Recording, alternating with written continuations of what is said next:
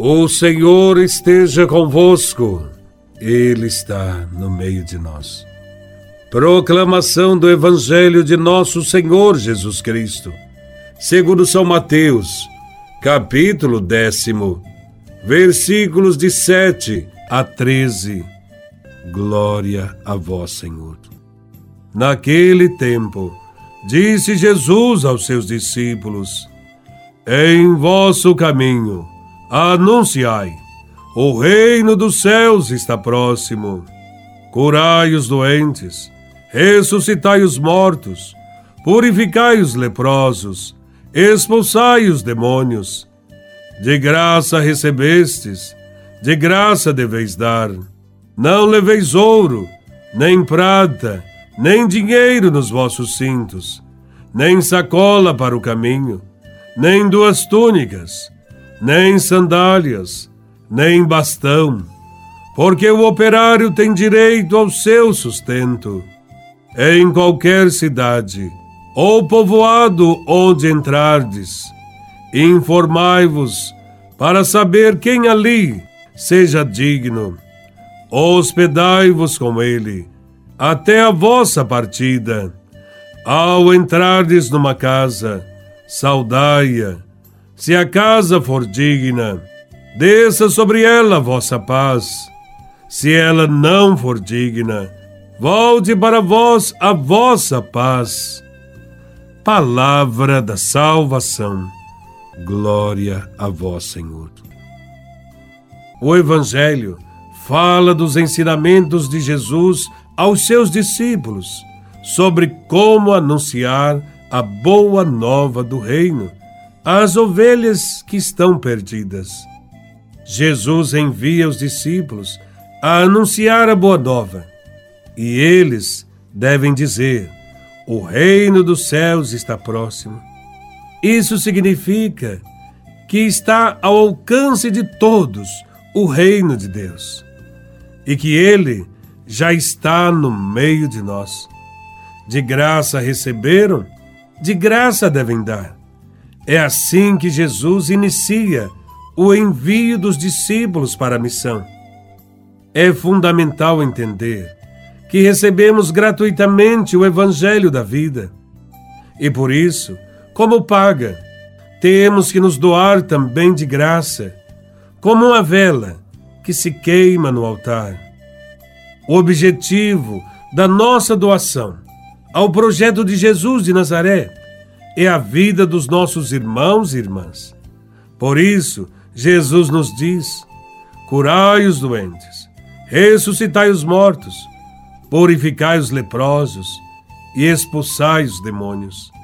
Na época de Jesus, os doentes eram os excluídos da convivência, eram excluídos economicamente e em nome de Deus. Eles não podiam participar da vida comunitária.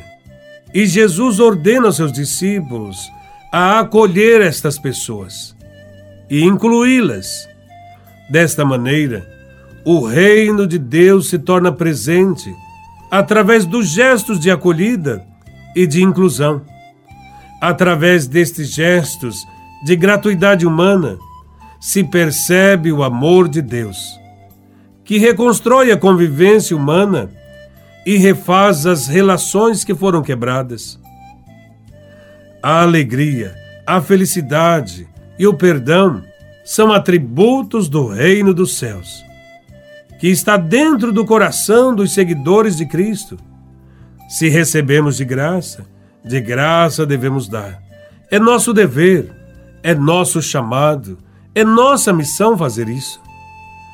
Contrariamente aos que faziam os outros religiosos da época de Cristo, os apóstolos não podem carregar nada.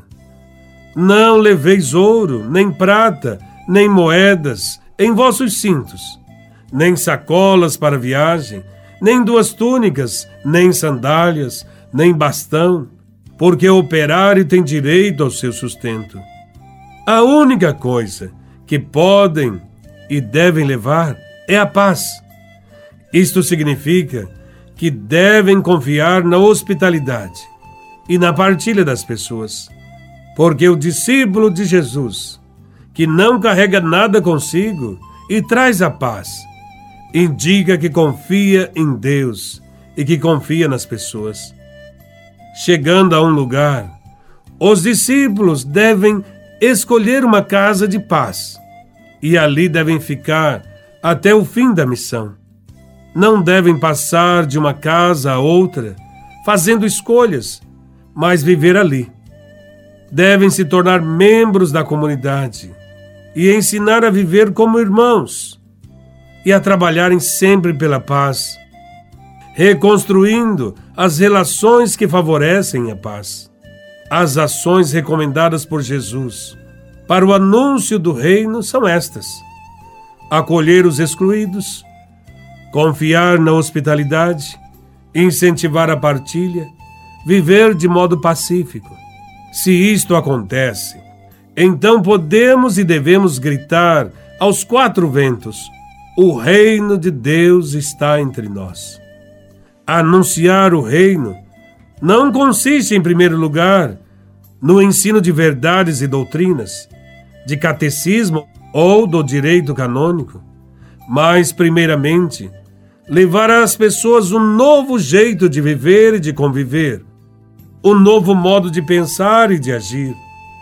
Pois Deus é Pai e somos todos irmãos e irmãs, e todos nós somos irmãos uns dos outros. Que Deus nos transforme em instrumentos de solidariedade para a construção da paz tão desejada por Jesus.